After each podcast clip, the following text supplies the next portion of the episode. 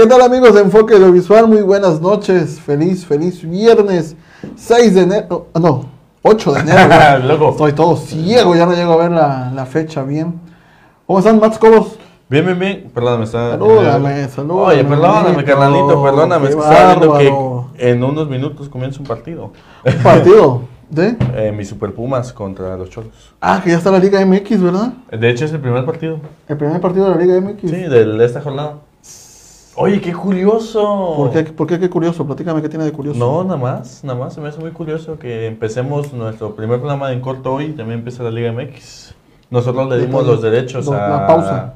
la Liga Guardianes MX para que pudieran transmitir el día de hoy para que no se afectara el Gente, de ritmo. haber sabido, hubiéramos tirado la transmisión aquí por en corto. Digo, por enfoque. Por, el- Por enfoque visual. por enfoque visual. No, hombre, ya estaríamos nosotros en Tijuana acá Estuvimos en los palcos allá con Martinoli y con... con el guerrero. bueno, me acordé de algo ahorita, pero bueno. Ah, Sean ustedes bienvenidos amigos a este primer programa del 2021. los 20. Este programa que teníamos preparado para ustedes, pero que el destino no quería que los astros se juntaran. Y pensábamos que hoy tampoco iba a haber, Y ¿eh? dijo- Sí, pensamos porque ahorita se soltó una, una pequeña lluvia. Esa lluvia que dijera mi mamá chingaquedito. Que no, nada más está castre, castre, Llegó de prinque, la prinque. nada, güey. Llegó de la nada, pero... ¿Qué dice? Dice el Arteón Hallen que comprometido el Juan hasta llevó una desgracia al programa. Te odio, Toño, te odio. Te Pero sí, de esa lluvia chingaquedito que nada más estaba... Ya fui por ti y chingo. Así por eso he dije... mantenido P3. Y no, no, para nada. y estaba el agua castrosa, castrosa, pero otro creo que ya se calmó. Ahorita, bueno, sigue la brisita. Es que conforme íbamos avanzando, como que la gota era más gruesa, güey. Y aquí ya cuando llegamos ya no había nada, güey. Ya no hay nada, sí cierto, pero ya estamos aquí. Hoy vamos a hablar un tema muy, muy importante, lo que el 2020 se Nos dejó. nos dejó, se llevó. Sin duda alguna, la noticia del 2020 fue el coronavirus, pero aparte de ese, el coronavirus del 2020, hubo otras noticias que vamos a, a mencionarles ahorita, vamos a platicar para todos aquellos que nos están viendo y para aquellos del futuro que nos van a escuchar, pues bueno, vamos a estarles Sí, sí, sí. deleitando sus dulces oídos. Pero antes de seguir, quiero darle las gracias a todos, a todos los patrocinadores Eh. que hicieron realidad la colecta de Reyes. Esta colecta de Reyes que hicimos el día 5, el 6, el 5, el 6, y ayer todavía estuvimos repartiendo algunos juguetitos. La verdad, muchas, muchas gracias. Volvemos a decir, la cara de los niños es con lo que nos quedamos. La neta sí. Muy agradecido con todos los patrocinadores. No quisimos tomar foto porque no buscábamos lucrar o se, salía frente a cuadro, que los niños salieran frente a cuadro. Va, sin embargo, yo, bueno, sin embargo, yo le mandé las fotos a los patrocinadores de manera privada para que vieran que sí se repartieron los juguetes. Pero no quise subirlos en la página para que no pensaran que lo hicimos con el objetivo de, De lucrar de, de lucrar, de buscar publicidad, de que, ah, qué chido, lo están haciendo, no.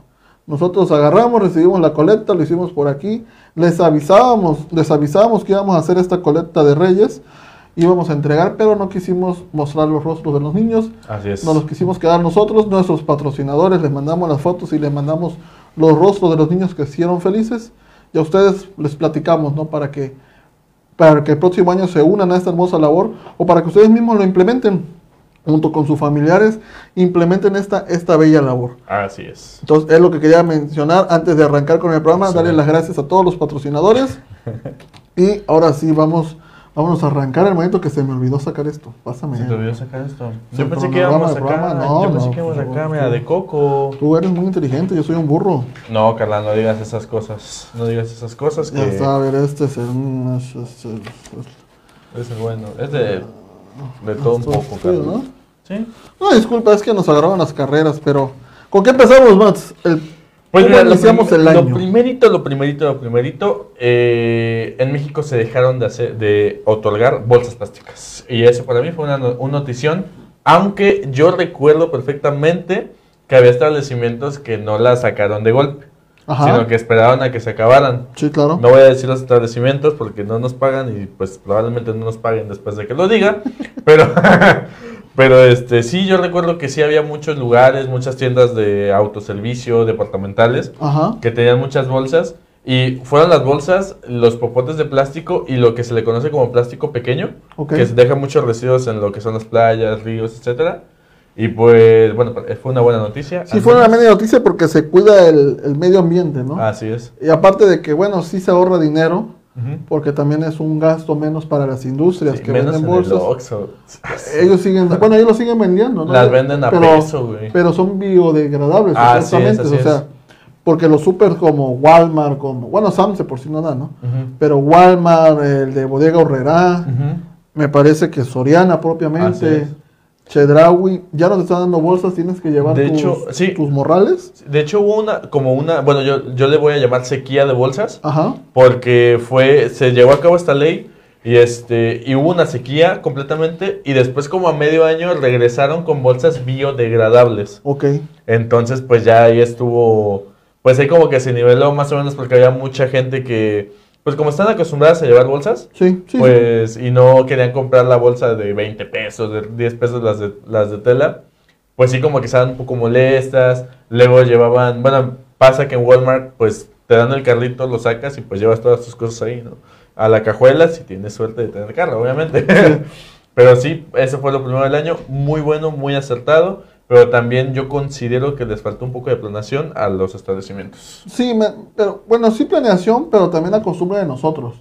Porque en lo particular me ha pasado. Ujú. Se me han olvidado cargar con mis bolsas de, De telita. de tela, ¿no? Se me olvidan y bueno, pues sí, lamentablemente ya tengo que subir toda la cajuela del coche. Sí, sí, ves que llevas todo y acomodar. Pero bueno, pues, es parte del aprendizaje. Solamente así vamos a aprender a, a que nos lo quiten de golpe. Al fin y al cabo es algo bueno. Me gustó, lo que me gustó fue que no se dejó sin trabajo a los empacadores. ¿Cierto? Porque los señores, bueno, o te dicen, te consigo una caja, te ayudo a acomodar tu, tu mercancía, te llevo tu carrito. Bueno, la verdad es que no se está viendo tan afectada la economía de los empacadores, que en su mayoría son personas de la tercera edad. ¿no? Así es. Que lamentablemente, bueno, posteriormente, este año dejaron de trabajar por la cuestión de la, De, que la, eran, de la pandemia, ¿no? De que eran Son- población vulnerable. Son población vulnerable, ¿no? Pero lo vamos a estar hablando más adelantito. Pero bueno, como dices tú, fue una noticia muy excelente para empezar el año 2020 Así es. que ya se aprobara, se prohibiera el uso de bolsas de plástico Ujú. y sí estuvieron multando algunos establecimientos que la siguen dando.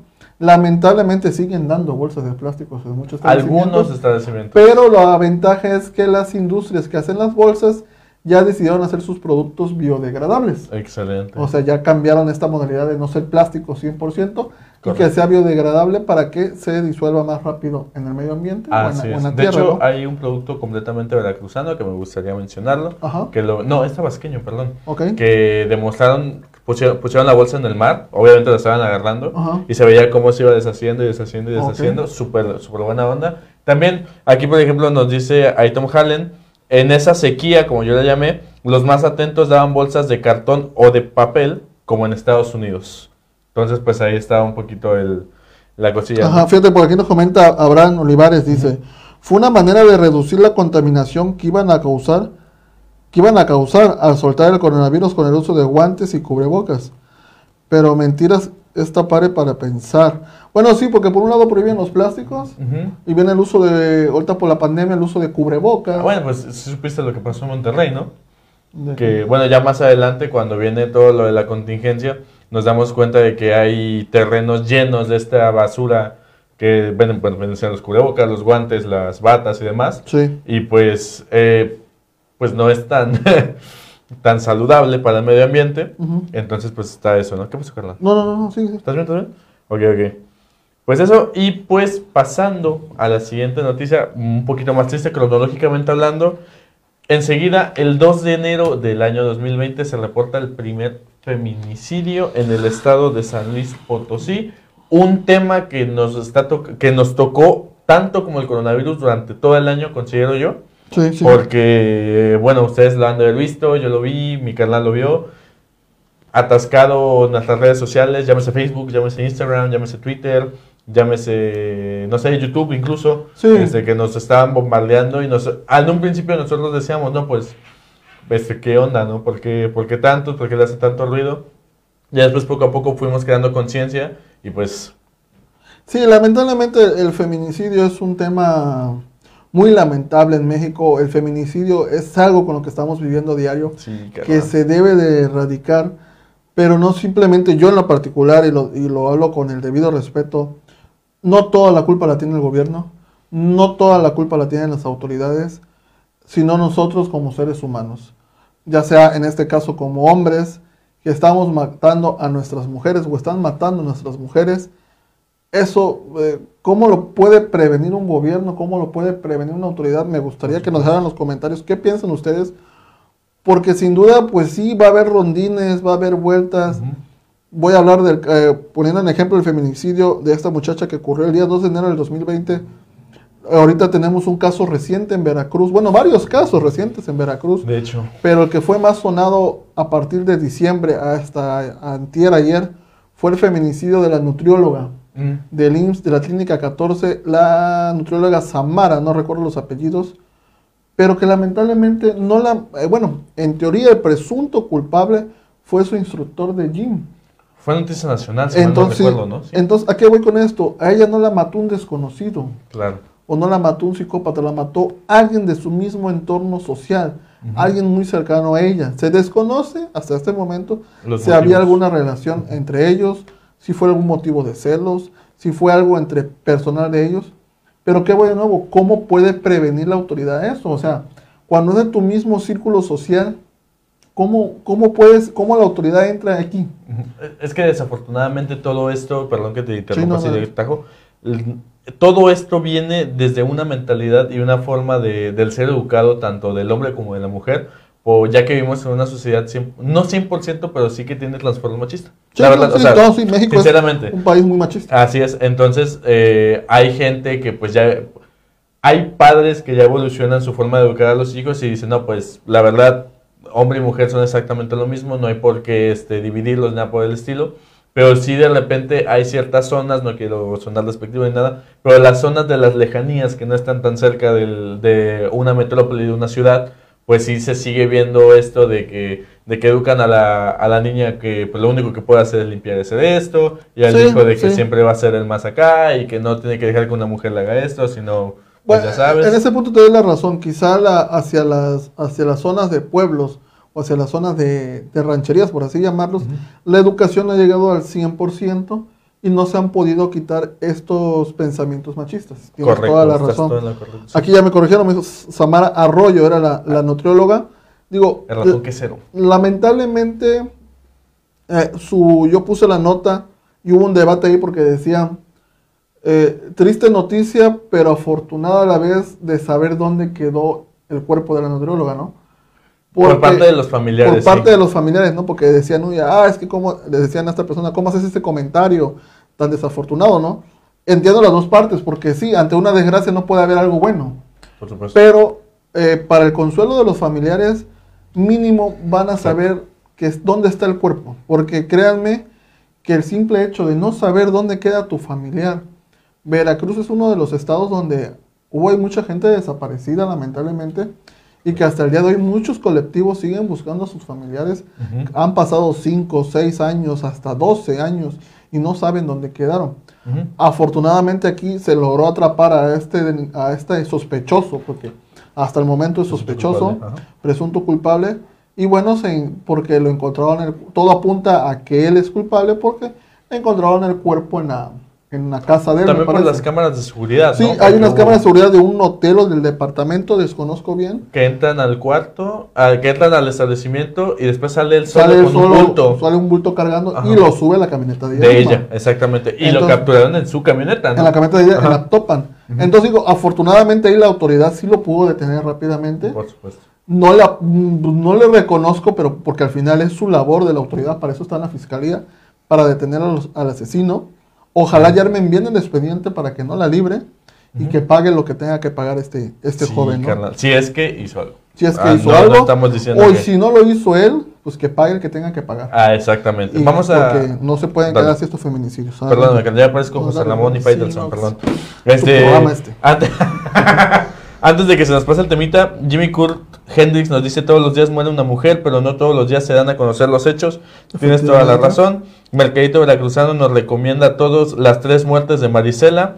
Es de lo que estamos hablando. Es una excelente, una excelente docuserie.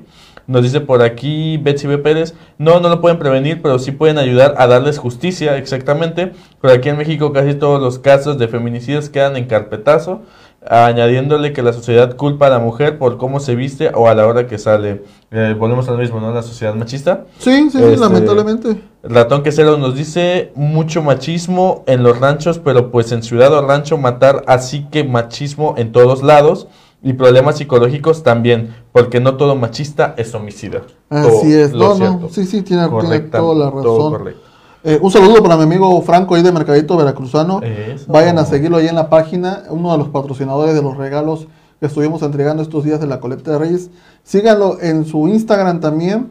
Así como dice Mercadito Veracruzano, lo van a encontrar tanto en Facebook como en Instagram. Ahí uno de nuestros patrocinadores. Principalmente en Instagram, tengo Sí, entendido, ¿no? principalmente en Instagram es donde tiene ah, potencia el muchacho, potencia. Venga, vamos a darle lo siguiente cronológicamente hablando. El 4 de enero del 2020 se, se presentó o se sintió un temblor de 6.0 en la escala de Richter en el epicentro a 38 kilómetros al suroeste de la Unión Hidalgo, Oaxaca. Y lo recuerdo perfectamente porque lamentablemente mexicano se burla de mexicano y pues sí, circularon memes. memes, publicaciones, publicaciones ya un poco más serias, publicaciones neutrales, pero sí se llevó a se presentó el temblor ahí en Oaxaca y pues fue a inicios de año.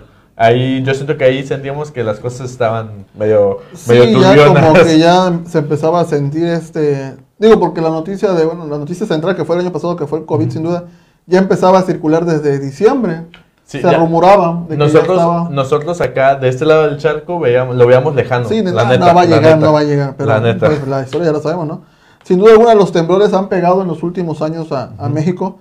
Lamentablemente han pegado mucho en la parte de la costa del Pacífico y la, y la parte central del, del país, en donde lamentablemente las todavía las casas, por así decirlo, son edificios muy viejos. Sí. Entonces, un centro histórico. Así es. Entonces, lamentablemente, estas habitaciones o estas ciudades se ven rápidamente con un sismo, pues colapsan y se caen los edificios. No, no, afortunadamente no hubo creo que víctimas mortales en este sismo, No. pero sí hubo muchas pérdidas materiales, ¿no? Así es. Sin duda alguna los sismos, últimamente ya todos le tenemos miedo a los sismos, porque Sí, como claro. recordarán, No en el 2017 fue en el, en el 19 de septiembre de 2017. eh, justamente en el El epicentro fue en Guerrero, pero se sintió mucho en Juchitán, Oaxaca, en Guerrero, evidentemente, y en la Ciudad de México. Pero ya que se conmemoraba el sismo del 85, así ¿no? es, así es. Entonces, así andamos muy escamados, ya con cualquier sismo nos espantamos. Afortunadamente ya está, se está creciendo la, la prevención del sismo en cuestiones de que pues ya estamos más preparados, en que hay que salir con orden, o si nos dejan adentro, pues ya hay que sabernos, meternos abajo de la mesa, formar una parte de un triángulo para tratar de estar a salvos, ¿no? La cultura de la prevención, principalmente. Así es, la cultura de razón. prevención de protección civil. Y siguiendo con este orden de ideas, nos vamos a, ¿A dónde, Carmen? a la siguiente nota.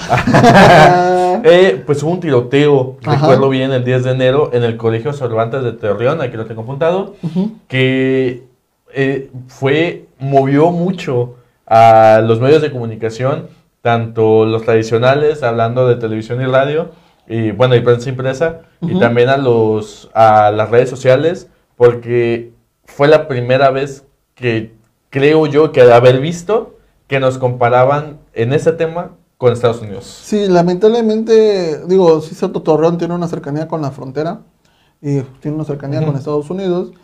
Y, y pues bueno, en México nunca, mm, no debo decir nunca, pero es muy raro que adentro de una escuela exista un tiroteo como tal, ¿no? Ujú. Que un alumno dispare a sus compañeros y hasta sus propios profesores, sí se veía muy lejano que sucediera aquí. Claro. Lamenta se vea muy lejano en el aspecto porque nosotros, a diferencia de Estados Unidos, el uso de armas está prohibido en México, Ujú. salvo que saques un permiso especial por el ejército o por la Sedena. Y es muy, Y ellos muy te- difícil muy sacarlo. difícil sacarlo. La verdad. Solamente se dan a personas que en verdad comprueben que es para sus casas, o los permisos solamente pueden hacer uso en su casa, en el vehículo, o bueno, para gente que tenga preparación, ya sean escoltas, policías o X, ¿no? Entonces México es muy restringido esos permisos, ¿no? Es por eso que en México es, es más, más, ¿cómo decir? más difícil el acceso a armas, Armas en, de en la casa, vamos a decirlo. Lamentablemente aquí el alumno, su papá tiene un arma de fuego en la casa, por lo que recuerdo. El alumno se la lleva a la escuela y bueno, pues el desenlace es lo que termina en tragedia, ¿no? Que en esta fue donde falleció la maestra. Que Sí. disparan a la maestra en la sí, cabeza, sí. ¿no? No, no, lo estás confundiendo porque recuerdo que ya tuvimos esta conversación. Hubo uno que ya le habíamos comentado hace dos años, tres años, que sí le dispara a la cabeza y creo que aquí la maestra es herida o mal herida por tratar de defender a uno de los Ah, ok, alumnos. bueno. La cuestión es eso de que lamentablemente esperemos que estos temas no se sigan sonando en ningún año, que este año no existan tiro, bueno, no existen tiroteos en escuelas, ¿no? Que ahorita de momento pues, va a estar difícil por la Sí. cuestión de que seguimos en pandemia, ¿no? Pero que no pase, ¿no? Que nuestros niños o nuestros jóvenes sigan teniendo o sigan teniendo o que no tengan, mejor dicho, el acceso a ningún arma y que no existe este tipo de tragedias en ninguna escuela para no, no enlutar ningún hogar de México. Sí, de hecho sí, de hecho sí, pero, ah, no sé. Sí, a mí, te digo, a mí me pegó mucho, no me pegó, sino que me marcó mucho porque, fue, te digo, fue la primera vez que yo recuerdo que se nos comparara con un país, digamos, y no es con afán de dejar de mal a ninguno por, por nada, pero que tenga esa fama o que tenga esa cultura de los tiroteos escolares y que de repente vengan, o sea, nos pase esto en México y que todo México se dé- voltee a ver tanto a Torreón como a esta actividad y nos de- diéramos cuenta que ya tenemos, que ya estamos a punto de adquirir esa cultura, que esperemos que no, pero que sí estamos ahí, rumbo. Sí, sí, efectivamente. Eh, estamos, estamos rumbo a esa cultura que esperamos que no suceda y que exista prevención, ¿no? Porque también estaban criticando mucho de que no debería existir los famosos operativos mochilas, ¿no? Ah, Porque cierto. se viola la privacidad de los alumnos. De hecho, Otro por eso, tema. fue, por eso fue este también sonado. Ujú. Porque creo que eh, diciembre, enero, habían dicho lo del operativo mochila que no, que no deberían de hacerlo. Y de repente pasa esto y fue como que el choque de ideas. Ujú. Súper duro. Cierto, Así tienes es. toda la razón. Luego vamos con... Vamos, carnal, vamos con la, un poquito más internacional. Se llevó, bueno, sonó mucho en todo el mundo y de hecho hubo campañas muy grandes de los incendios forestales que se llevaron a cabo en Australia. Y bueno, este, esta imagen es un poquito, un poquito tranquila porque recuerdo, recuerdo bien, uno que es ambientalista, ¿no? Pues recuerdo bien las imágenes tan fuertes que eran ver, ver a koalas encima de canguros con quemaduras casi casi mortales Sí, claro. y pues al menos a mí para mí es una noticia muy importante porque marcó un antes y un después, güey, o sea, fue fue como incendios forestales de Australia está veníamos de los del Amazonas, pasa el de Australia y más adelante vienen los de California y no, horrible. Sí, ya pintaba un año, un año muy difícil, un año muy, muy, muy pesado, ¿no? Porque este incendio, pues sin duda alguna, digo, uno como ser humano que razona y piensa, pues ves fuego y huyes. Sí. Pero en estos animales, pues puede llegar el momento de confundirse. Ujú. Y como dices tú, el- la, la imagen del canguro todavía cerca del fuego, quizá no dimensionada todavía qué onda. Imagínate cuántos animales no se quedaron en medio de la nada que no pudieron salir. Por Como tú lo dices, los koalas que se ven en los videos cómo los levantan la- los, los, los rescatistas, pero todas sus patitas estaban pues quemadas, Sí. le- literalmente, ¿no? De hecho, hubo campañas para adoptar koalas, para pagarles el tratamiento médico y demás. No, Ujú. fue horrible, fue horrible. Horrible. Ay, ¿qué, qué nota tienes por ahí? Vamos a pasar a. Pues ya vamos a febrero, carnalito. ¿Qué, qué cosas han ¿Sí, pasado? Sí, el, el- uno de los feminicidios más sonados en febrero, el feminicidio de Ingrid Escamilla, si mal no recuerdo así es. Súper sonado. eh, se llevaron a cabo muchas protestas de, de esto, como suele pasar con, con feminicidios tan sonados y que no se les hace completamente justicia como se piensa. Entonces, este, pues, eso fue lo que pasó. Eh, yo no me quiero meter más en el tema porque, pues, es un poquito escabroso, la verdad. Sí, no, no, y al final y al cabo es, volvemos a lo mismo, otro feminicidio, ¿no?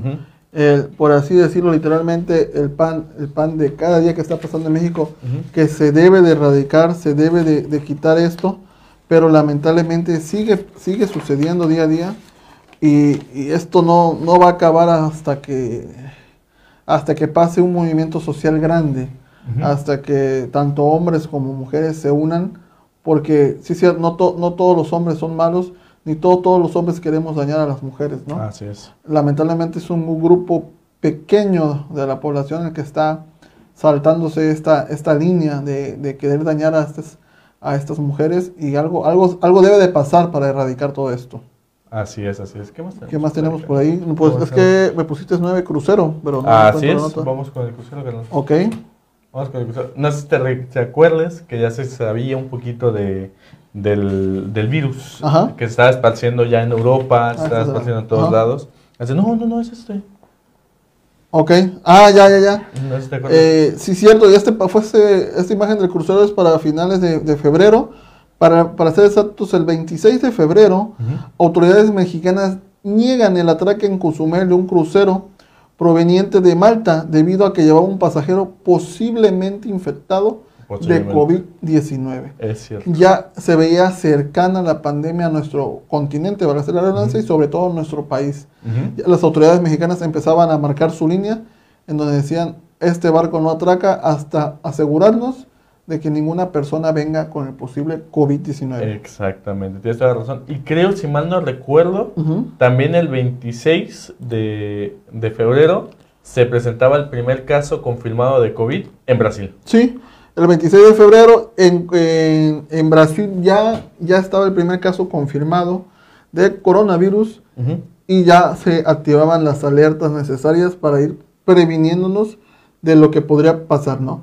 Que al principio se tomó como que muy tranquilos, muy a la ligera, muy calmados, no pasa nada, que hasta la fecha lo siguen haciendo nuestro presidente, nuestro Sí, subsecretario no de salud, siguen manejando la pandemia muy, muy tranquilitos, muy, muy por arriba. Muy a la ligera. Pero aquí empezaban, empezábamos a ver los primeros estragos. Ya debíamos cerca, güey. Ya, Ya debíamos ya cerca. veíamos así como, como que, ah, caray. Pues tan cerca lo veíamos que el 28 de febrero se confirma el primer caso de coronavirus en la República Mexicana o los Estados Unidos mexicanos. Así es, el 28 de febrero ya conocíamos a quien iba a ser el hombre que manejara la pandemia. No iba a ser el secretario de salud como en todos los países lo manejaron. Ajá. Todos los países fue el secretario de salud o el ministro de salud.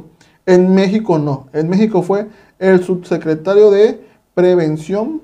Eh, ay, se me fue el nombre. Tú, Carlos, tú eres el subsecretario de Prevención en cuestión epidemiológica para el combate del coronavirus. Prácticamente Así es. el especialista en, en virus, ¿no? Pero Ujú. que dijeron, pues no lo va a llevar a cargo Jorge Alcocer, el que es el secretario de Salud titular, Ujú. va a ser el subsecretario López Gatel, el que el presidente López Obrador le dio la batuta para manejar esta epidemia en México a como él considera conveniente. Porque Ah, prácticamente. Le dieron luz verde a que él manejara la epidemia como él fuera, como él creyera que era mejor. Como él viera, ¿no? Así es. Pues ahí lo tenemos eh, y aquí estamos todavía en cuarentena.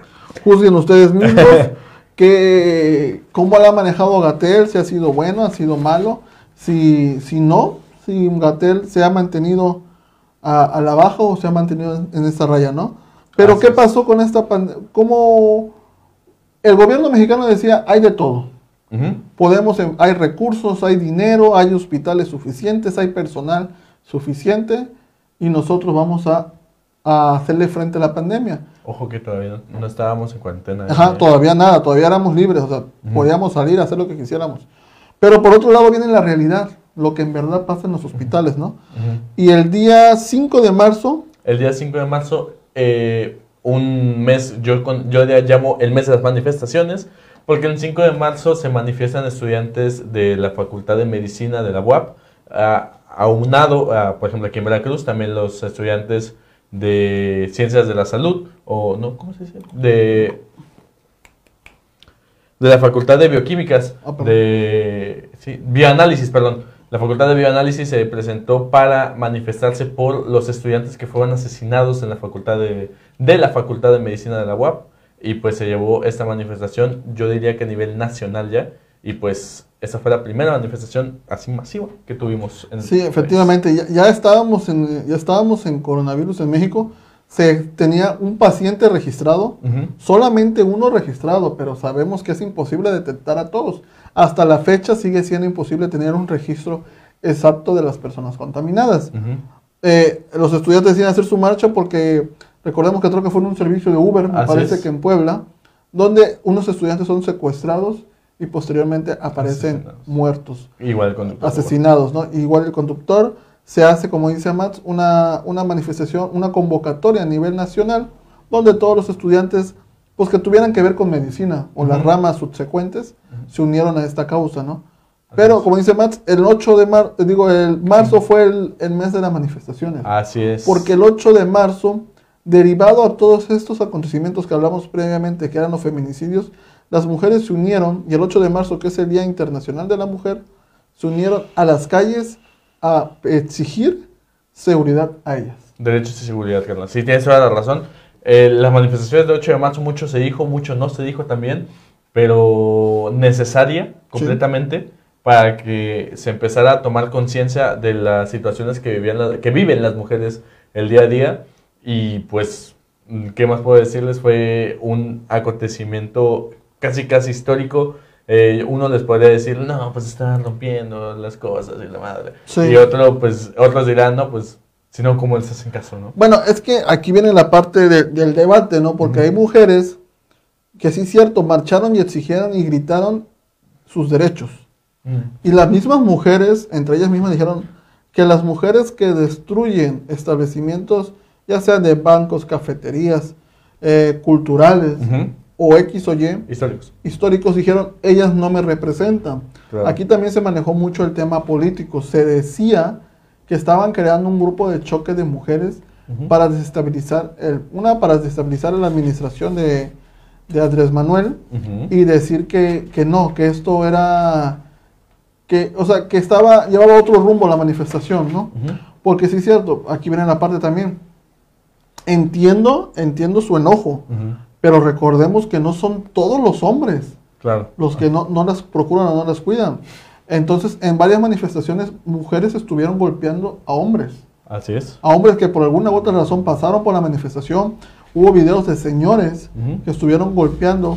Hubo un video que fue muy sonado de un, de un reportero que estaba en la zona tratando de cubrir la nota, porque al fin y al cabo, pues si ellas buscan ser sonadas o que las escuchen, debe haber medios de comunicación. Y en este reportero le dan un puñetazo por la espalda y cae, cae en pleno en vivo. Pero fue un mismo hombre también, ¿no? Sí, ahí no lo que voy, fue otro hombre, ¿no? Entonces fue donde se estaba desviando mucho lo que era en sí esta marcha. Si era en verdad por los derechos o era solamente para tratar de hacer desestabilizar el gobierno de Andrés Manuel, ¿no? Bueno, pues se dicen muchas cosas. La verdad yo veo que la manifestación estuvo muy bien. Y aunado a esto, antes de que pasemos a la siguiente, el 9 de marzo se llevó a cabo un día sin mujeres. Este, no sé si lo recuerden, México se paralizó, al menos desde que yo recuerde, y las calles estaban completamente vacías, no tenemos imagen, por ahí, por ahí ya recordarán lo que pasó el 9 de marzo, pero también el 9 de marzo, y no tratando de minimizar el tema, se llevó a cabo el lunes negro o eh, el Black Monday, como se le conoció, donde se cae la bolsa de valores eh, a nivel mundial. Carla. Fue la gran caída de la bolsa de valores del 2020 y no tengo nada más que decir, yo no soy economista, pero fue un tema muy sonado, si lo recordarán, o si no, Facebook se lo va a recordar en dos meses. sí, no, sin duda, pues para la gente de finanzas o para la gente que tenga invertido dinero en este tipo de, de inversiones, pues sí, ha haber sido un día muy gris. Sí. Ojo, porque ahora la noticia de la bolsa de valores es que ya se está ¿Cómo es? Ya existe un precio por el, agua. No, por el agua. El agua se está El agua se está costizando, el agua se está costando, abusados para lo que se venga. ¿eh? Pero bueno, en esta orden de ideas seguimos con un accidente que hubo en la Ciudad de México el día 16, no. No, no, no. Perdón, el, 10, de, marzo, hubo una colisión en dos metros, hubo un error en las líneas del metro de la Ciudad de México y se impactaron dos metros de enfrente, de lleno como tal. Para aquellos que han tenido la oportunidad de ir a la Ciudad de México sabrán que estos metros van a una velocidad considerable. Ah, incluso antes de frenar. O sea, antes de frenar van en friega y imagínate la colisión que, se llegó a hacer, ¿no? Pero bueno, y ya para, bueno, no, ya es el 10, a ver, dale nota lo que Va pasando en el, en el de ideas, apenas vamos en marzo, llevamos media hora. Este, el 16, no, perdón, ¿qué? Sí, no, ¿qué? Sí, el 16 de marzo se eleva a 82. Vamos a pasar a un número más cerrado. El 18 de marzo se confirma el primer fallecido por COVID-19 y ya se estimaban 100 casos confirmados de COVID. 18 de marzo, y si, y si lo recuerdan bien, el 17 de marzo empezamos la cuarentena. Sí, el, 16 de marzo se fue cuando dijeron se suspende toda actividad, se juntó con el puente, el puente que hubo por el natalicio de Benito Juárez se, ya, empezaba, ya se empezaba a ver más casos de COVID. Todavía decían, son 100 casos, ¿no? Son 100, casos, son 100 casos y un muerto, lo decías tú, para una población de 130 millones de mexicanos. pues no es nada, ¿no? Es nada, me imagino. Entonces ya se empezaba a, a ver esto, ya empezaron a lanzarle la campaña del uso de cubrebocas obligatorio en cualquier lado, empezaron la campaña de Susana a distancia y todos, todos ya a tener miedo, ya se empezó a crear esta psicosis No manches. porque el coronavirus ya era una realidad en nuestro país. Sí, no manches, no, ya el 17 de marzo empezamos la cuarentena como la conocemos, recordando que fue puente ese fin de semana, nos, dije- nos avisaron un viernes y ya nos regresamos el martes a nada. Sí, sí, sí. y pues ya el 24 de marzo eh, empezamos la fase 2, que de fase 2 no hemos salido. No, De fase no, tres, no, ¿no? fase 3 ya No, pues tres. sí, nomás son tres fases. Eh, a partir de ahí, el 20 de, de- digo, a partir de todo lo que fue marzo y abril, pues las noticias centrales fueron el coronavirus. Porque era en su máximo cuando el coronavirus entraba a México, cuando se deciden suspender clases, cuando el, el secretario de Educación Esteban Montezuma, que dice que se van a adelantar las vacaciones de Semana Santa para un regreso pensando en un mes, ¿no? ¿De dónde se ve esa imagen, carnalito? Pues tú me la mandaste. Eh, Estás como por el 20 y pico. Estoy en el 20, estaba en el 19, el 18 queda el 19 y el 20 es eso, no sé qué me mandaste.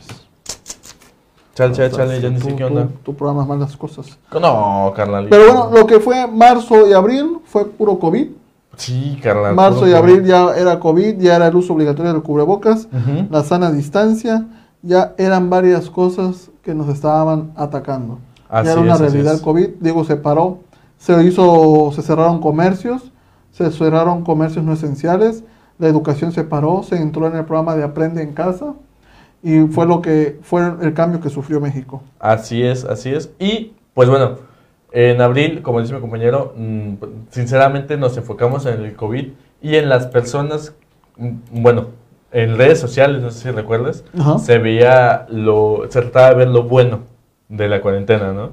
Se veían muchos videos virales de gente tocando en sus balcones, de gente donando comida, de gente donando despensas, de gente donando todo eso.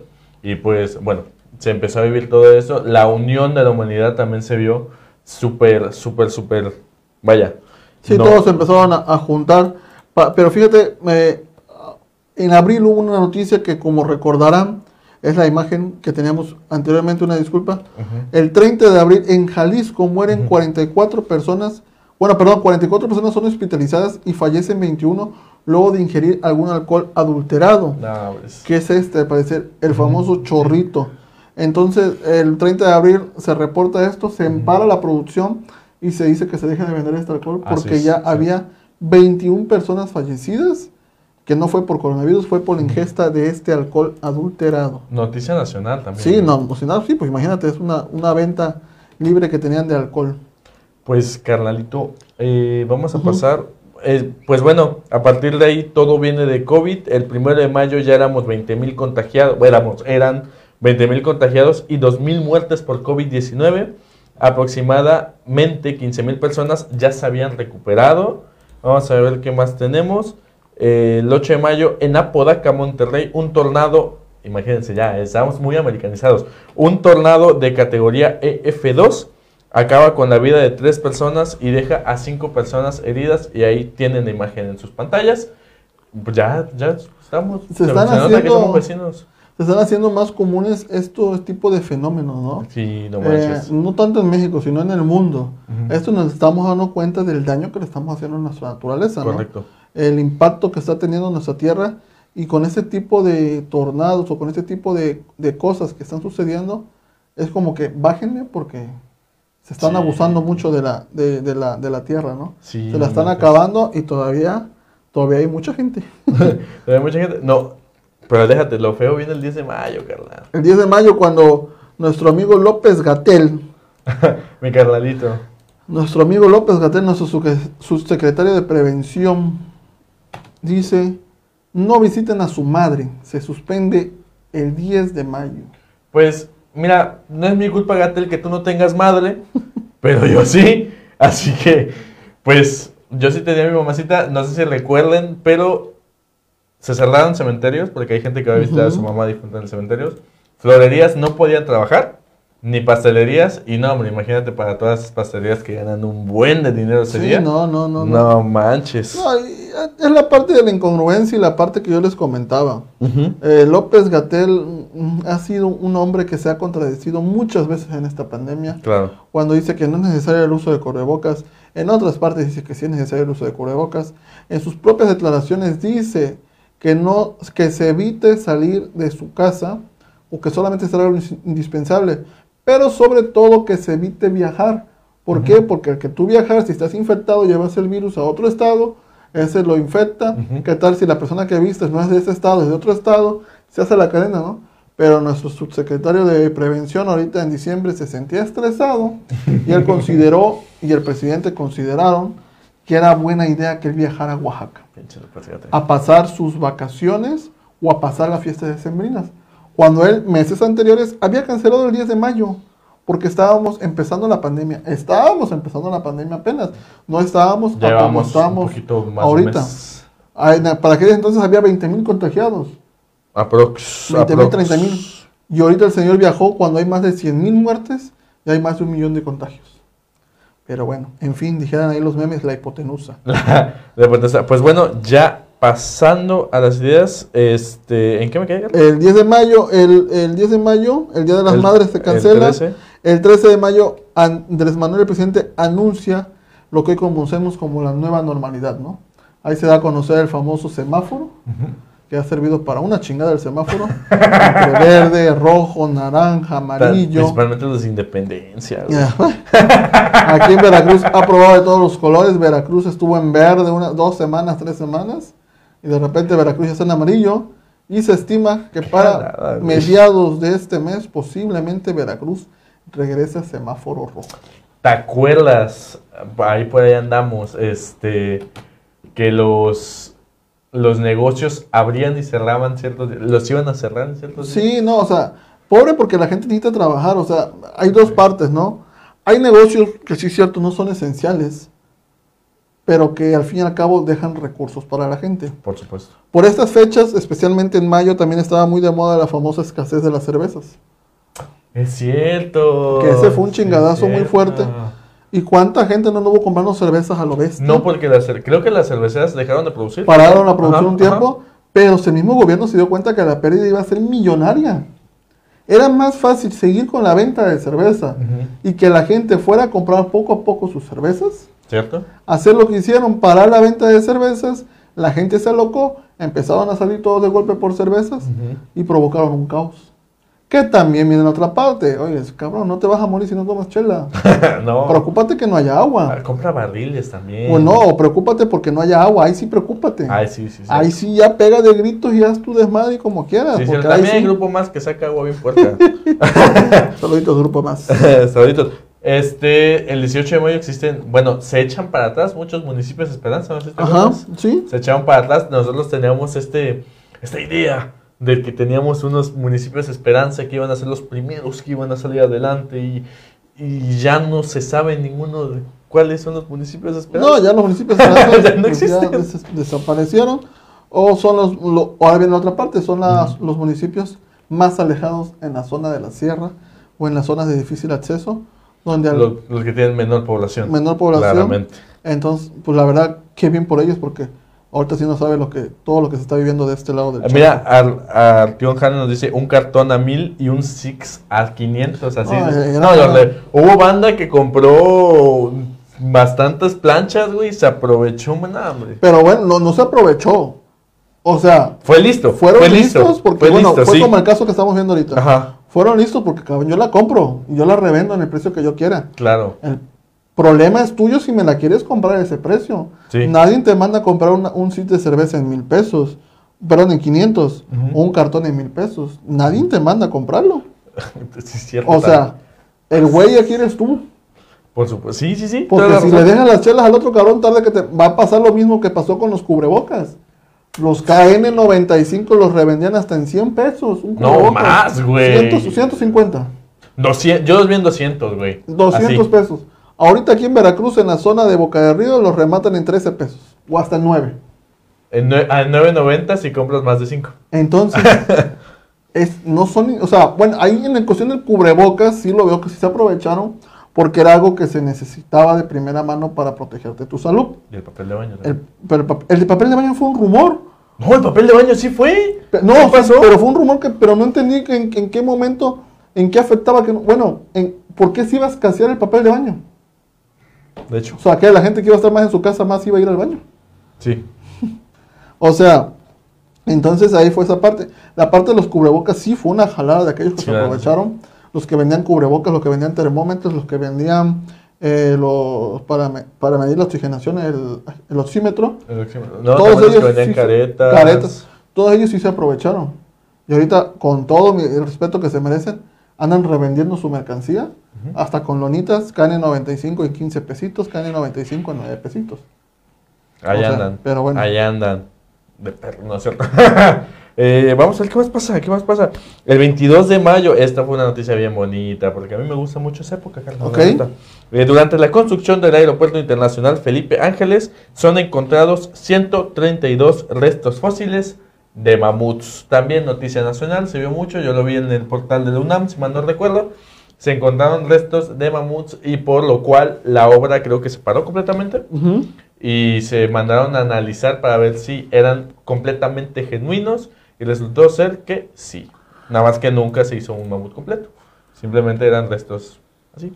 Sí, no, al fin y al cabo, pues México es, como comentamos, México es un país muy, muy rico en, en cuanto a, a, a paisajes, a, Es bio- biodiversidad. tal hay de todo es muy México. biodiverso, sí. Hay de todo, tenemos desiertos, o sea, el norte, tenemos selva, tenemos de todo. En México, entonces sí es, ¿cuántos lugares no habrá que hay vestimentos o hay restos de animales que no se han encontrado, no? No, no el meteorito cayó en Yucatán. No, Exactamente. Sí, O sea, pónganse vivos. Pero pasando de las noticias bonitas a las noticias que dices, ¿qué qué? Este, el 20 del 24 al 27 de mayo, aficionados del Club Deportivo Morelia o Monarcas Morelia se presentan a una manifestación, ah, bueno, a una serie de manifestaciones, porque ya no iba a existir el Monarcas Morelia, iba a pasar a ser el Mazatlán. Mazatlán, sí, efectivamente. eh, miren, yo soy muy aficionado. A mí me gusta mucho el fútbol. Bueno, me gusta y no me gustaba. Porque yo soy muy aficionado a los tiburones rojos de Veracruz.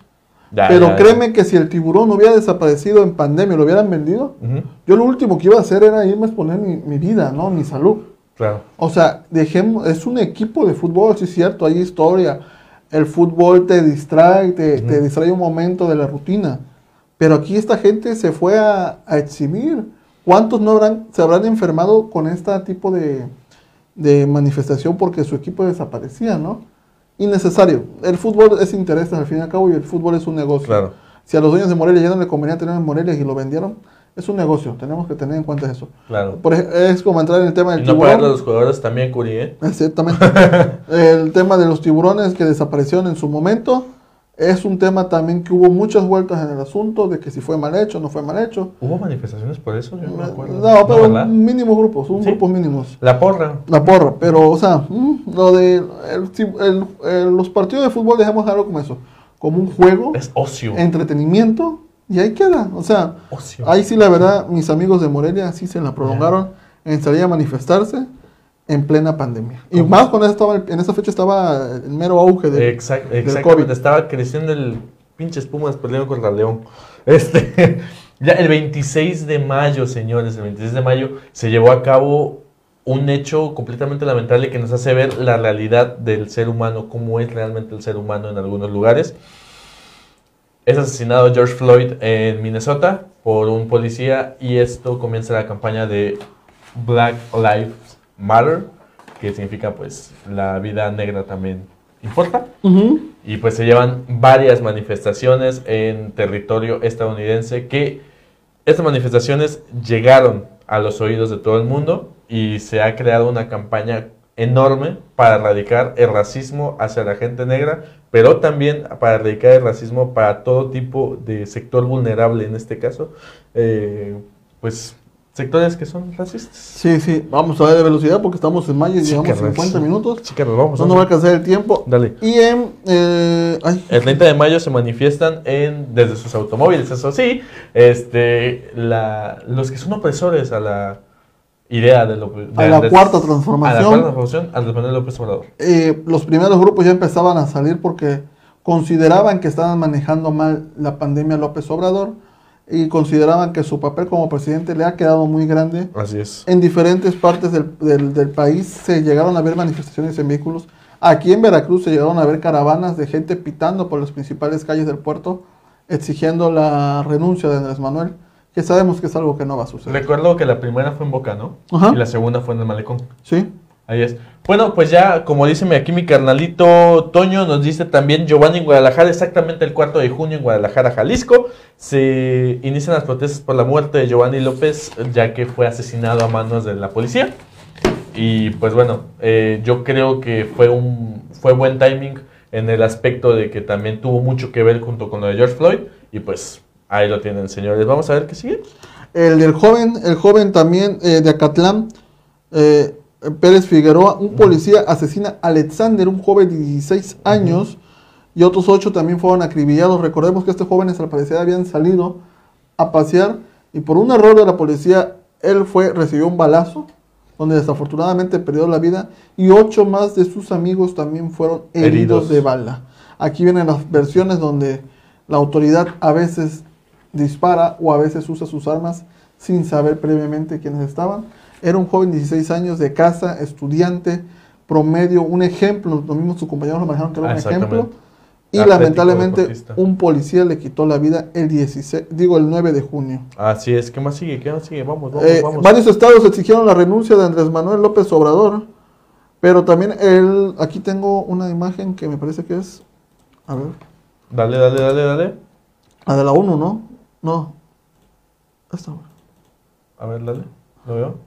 Ah, sí, México estaba dentro del Parlamento de la ONU por, por parte de la salud en junio. Ajá. Este, una noticia muy importante, ya que por primera vez México estaba considerado debido al, al cómo se manejaba el semáforo. ¿Recuerdas que fue algo Sí. innovador? Pues entró como parte de los ponientes. Sí, eh, a nivel mundial le aplaudieron, le aplaudieron que México hiciera un semáforo epidemiológico porque se les hacía buena la estrategia. Pero no sabían a nivel mundial en verdad cómo lo estaban manejando en el país. Así es. Cuando todo tu estado es de color amarillo, se te ocurre ponerlo en verde. Ujú, Cuando todo tu estado es de color rojo, se te ocurre ponerlo en amarillo. ujú. Tenían un desmadre. Internacionalmente lo vieron con buenos ojos, le abrieron las, las puertas a López Gatel, lo nombraron como algo del Consejo, si mal no me equivoco, de Salud de la ONU. De seguridad y salud, sí. Y fue como México obtuvo por primera vez un lugar en la ONU. Así es. Vamos y a ver. posteriormente hubo un terremoto, Otra vez en Oaxaca, carnalito. mis amigos, mis hermanos oaxaqueños. En las costas de Oaxaca no fue exact, el epicentro no fue exactamente en territorio oaxaqueño, pero sí afectó a la tierra oaxaqueña un terremoto de 7.4 en la escala de Richter, que también vino a traer mucho pues destrucción dentro de las instalaciones. No, mm, hubo víctimas, pero no se reportó un número exacto. Entonces, pues esto Ya no veíamos lo duro sino lo tupido, Así porque es. estábamos viendo una pandemia. Oaxaca, que también es uno de los estados muy afectados económicamente por el tipo de cultura que existe, Ujú. y muy afectado ha sido siempre por los temblores o por los terremotos que se Así sucedieron en los estados. Por otro lado, tenemos que el 26 de junio, una noticia muy sonada porque fue tempranito, el secretario de, El jefe de seguridad. el jefe de seguridad de la Ciudad de México, Omar Harfush, sufre un atentado dejando un saldo de dos policías muertos y un civil. Fue un atentado en donde, ahí como pueden ver las imágenes, lo rociaron de balas a más no poder, San pedían su cabeza. Afortunadamente llevaba varios escoltas y fue como lograron a repeler este, este atentado y logró salir vivo el, el, El jefe. de el seguridad. jefe de seguridad de la Ciudad de México. Vamos a pasar a Julio, canalito. Julio, Julio, ¿qué pasó en Julio? Tenemos un ataque, Otro, una, una balacera más, ¿no? sí, Una balacera en el centro de rehabilitación, en un centro de rehabilitación en Irapuato, Guanajuato. Irapuato Ahí. Guanajuato, que la zona centro del país se ha vuelto una zona muy caliente, lo que es. Irapuato, Guanajuato, Celaya, Querétaro. Todas esas zonas se están volviendo muy, muy caliente. Y aquí, bueno, a mediados de año empezaba justamente el primero de julio una balacera que dejó 24 muertos. Exactamente. Vamos a ver qué más tenemos por aquí. El- Tenemos la primera visita, Ah, la sí, primera visita presidencial de nuestro amigo Donald Trump y el Andrés Manuel López Obrador, que Andrés Manuel López Obrador creo que ha sido una de las únicas visitas que ha hecho de manera internacional, Ujú. Pero que lo hizo él diciendo que era simplemente por el Tratado de Libre Comercio. Y sin hablar inglés, hijo, maldito, Eso sí, mi compadre odio. habló en pelato, Tabaqueño. en Tabajara. Aparte la imagen muy chistosita, ¿no? Se Sí, no, pues. Las evidencias que tenemos, ten- teníamos de presidente a Donald Trump, ahora ya no. Pero se ve bien.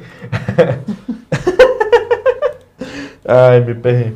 ¿Cómo lo quiero? Sí, y sin duda alguna sí fue durante julio, agosto, septiembre, hubo varias, varias, varios acontecimientos que sin duda alguna nombrarlos uno por uno, eh, la, la más importante creo que uno fue la explosión En Beirut. en Beirut que se dio el día.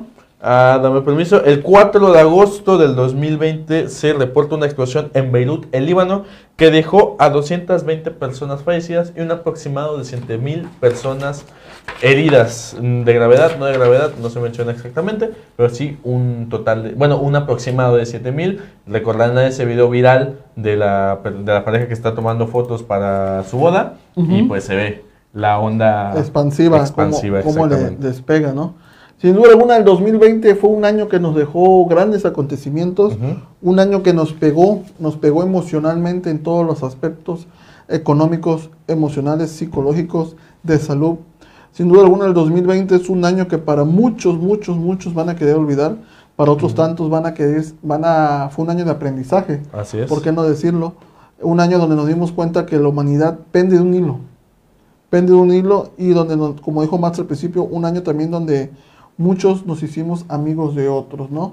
Donde hubo mucha empatía, Cierto. mucha empatía por el prójimo y donde aprendimos que los verdaderos superhéroes, con todo el respeto, no son futbolistas, no son mm, personajes de series, por así decirlo. Los verdaderos superhéroes los tenemos en los hospitales.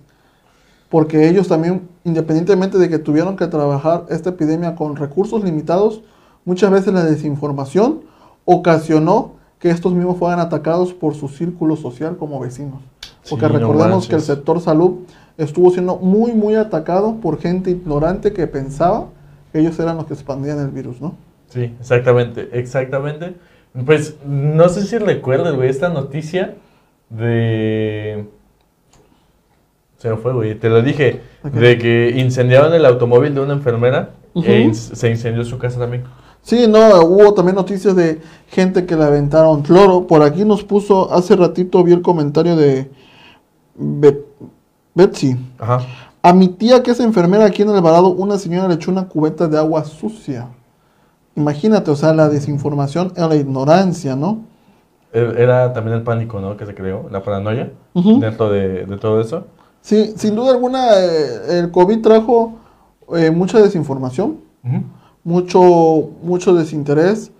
Eh, nos dimos cuenta de que la ignorancia del ser humano también es grande, y más en México.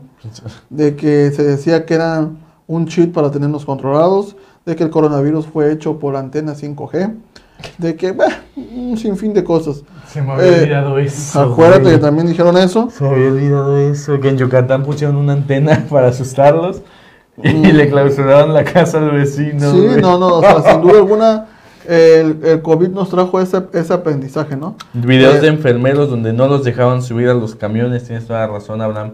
Exactamente, esa parte también, o sea, sin duda alguna el sector salud fue de los, de los más afectados. Yo ayer eh, le decía a Max que estaba indignado por la cuestión, no sé si lo vieron, de este, este pasante, bueno, no, de este, eh, es internista, me parece, o es, un, es de estos jóvenes que salen de hacer su, medicina, su, carrera, está en su pasantía, se supone que tienen prohibido estar en línea COVID.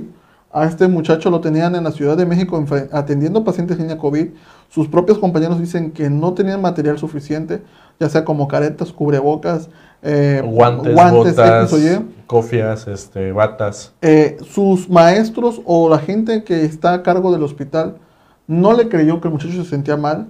El muchacho reportó desde el 15 de diciembre que tenía eh, síntomas de COVID. No le creyeron, le hicieron la prueba, las famosas pruebas rápidas, que salió negativo. Posteriormente el joven dijeron que siguiera trabajando, que no se fuera. Imagínate, si él tenía COVID, Supongo que le hicieron la, la prueba rápida. Que la prueba rápida no es la de la sangre. Y después le hicieron el PCR, que esa es la que se manda a estudiar. Y Ok. el joven estuvo así durante mucho tiempo El joven le decía que se, que se iba a ir porque se sentía mal. Le dijeron que si se iba se le iban a considerar como falta y le iban a cancelar el servicio.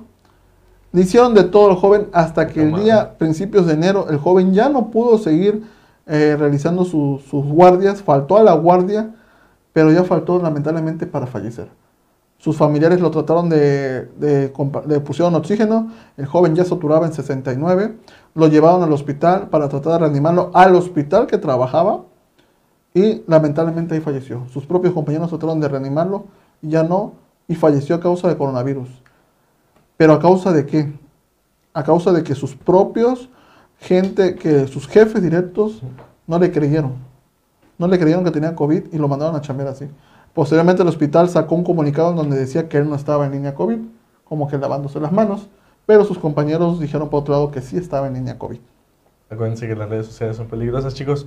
Eh, también dice aquí la enfermera que despidieron en Rusia por traer ropa ligera bajo el traje de seguridad, ¿se acuerdan? No me acuerdo de esa noticia yo, güey. No, no, tampoco, tampoco la recuerdo, pero debe ser real, ¿no? Debe ser real. Porque ahorita se estuvo criticando mucho. De todo, güey. Mucho, mucho se estuvo criticando al personal médico y lamentablemente han fallecido demasiados, demasiados doctores y enfermeros. ¿Te acuerdas del doctor que le pusieron así en el pasillo de su departamento? Si, si vienes aquí, vamos a matarte a ti y a tu familia. imagínate. Que se fue allá en el norte. No, no, no, no, no. No, la verdad que mal, sin duda alguna. Eh, eh, qué bueno que a estas fechas ya estamos conscientes. Sigue habiendo mucha desinformación porque sigue habiendo gente que dice que no se iba a inyectar. Siguen vendiendo notas amarillistas los medios a nivel nacional e internacional poniendo sus títulos como que eh, mueren doctores al recibir la vacuna del COVID, mueren personas al recibir la vacuna del COVID, eh, están recibiendo síntomas como toda vacuna que te, que te ponen, algunas personas van a manifestar síntomas. Claro. Lo que deberían de decir es que casi, casi a nivel mundial ya llevan más y me parece que un millón de personas ya vacunadas que son y solamente aproximadamente como mil personas han mostrado reacciones adversas. Estamos hablando de una... Nada. Nada. Ponían el 0.01%, ¿no? Y los que han muerto aún no se confirman que hayan sido por, por la inyección. Debido a... Debido a la inyección, ¿no? Como todos siempre van a tener alguna reacción adversa, alguien que se inyecta eh, algún medicamento nuevo puede tener alguna reacción. Eso es normal. Las mismas, cuando tomas algún medicamento, te dice contraindicaciones o efectos secundarios. Por supuesto. Pero lamentablemente están creando miedo. Y están creando miedo para vender eso sí, eso sí me molestó mucho cuando estuve leyendo las notas, que en título grande ponían, se muere doctor al recibir vacuna de COVID, generas pánico a la gente y la gente mucho dice que no se van a inyectar. Recuerden que dentro de la pandemia lo que más mataba a la gente era el miedo, no era el coronavirus, era completamente el miedo. La gente, pues, correcta, la gente, mucha gente no salía para nada, mucha gente se guardaba 100% en casa pero eventualmente salían estas noticias de como de, ah, se murió pero nunca salió de casa, ¿no? Sí. Pero se, pero se fue en Semana Santa. Sí, no, Lo hay de todo, lo hay de todo. Sin duda alguna el 2020 nos vino a cambiar el panorama a todos, absolutamente todos. Nos hizo, este, nos hizo vernos como simples mortales porque todos tuvimos miedo. Todos, absolutamente todos tuvimos miedo, a menos de los que dicen, no, pues esa madre no existe. pues todos tuvimos miedo, nos hizo ser unidos dentro de, dentro de nuestro núcleo familiar principalmente, pero también con el ser humano, con el prójimo. Yo considero que a mi carnalito como su servidor, pues lo vio desde otros ojos y en verdad empezó a amar al ser humano como nunca más lo ha amado. Y neta, neta, empezamos a superar muchas cosas, superamos el miedo, empezamos a aprender muchas cosas que no sabíamos, mucha gente lo aprovecharon, mucha gente lo desaprovecharon, o no sé, de todo, de todo, y pues el 2020, quieran o no, fue para bien, porque si no fue un acierto, fue enseñanza, carnal. Sí, efectivamente, el 2020 para algunos fue, fue aprendizaje, para algunos no tanto, pues fue, fue muerte, fue luto, pero es un aprendizaje que nos ha dado cuenta, yo siempre he dicho que el ser humano Pende de un hilo, ¿eh? Pende de un hilo y alguna mente maestra que quiera eh, al fin y al cabo matar, porque al fin y al cabo fue un virus creado, pues, pues pende la humanidad de algunas mentes, ¿no? Pero eso es otro tema. Sí, vean Misión Imposible 2. Sin duda alguna, eh, solamente queda cuidarnos. Sin duda alguna, ya hace rato lo comentaba. Eh, nos, nos, damos cuenta que debemos fijarnos más en nuestra alimentación, que debemos hacer ejercicios, que debemos cuidarnos. Yo en lo particular lo vi, ¿no? Porque digo, hasta tengo sobrepeso y cuando me dio, porque en un momento, me, en meses anteriores me dio el coronavirus, sí temí, sí temí por mi vida, pero digo, afortunadamente lo vencí, pero cuánta gente no lo vence, ¿no? Pues Entonces me quedó el aprendizaje de que pues, hay que vitaminarnos más, tratar de bajarle a las, a las grasas y cuidarnos, porque al fin y al cabo, mínimo, si no, si te da, pues que lo puedas enfrentar de la manera más sana posible, ¿no? Sí, y solo ya para despedirnos, yo creo que ya es, hora. Nada más, pues yo, yo para despedirme les recuerdo la noticia de que una señora de 108 años sobrevivió al coronavirus y sigue viva. Entonces... Y mucho está en lo mental, ¿eh? Todo lo que nos sucede lejos del coronavirus, todas las enfermedades también influyen mucho esta parte, lo mental. Sí, lo que decía. Lo, que mató, lo que más mató en el 2020 no fue el coronavirus, fue el miedo. Así que abusados. Eh, próximamente, con esto finalizamos el, el, programa de hoy de En Corto. La semana que entra en En Corto vamos a hablar de la eutanasia. Eso, de la eutanasia. ¿Qué piensan ustedes de la eutanasia? ¿Debería ser legal en México? ¿No es buena? ¿Es mala? ¿Deberíamos esperar hasta que el último suspiro? ¿O qué piensan ustedes? Vamos yo a hablar tengo mi opinión, yo tengo mi opinión. Y el martes, el martes serial, vamos a hablarles de la hiena de Querétaro.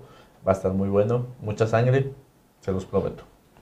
Bueno, nos vemos, nos despedimos, cuídense mucho y les mandamos un, un fuerte abrazo. nos vemos.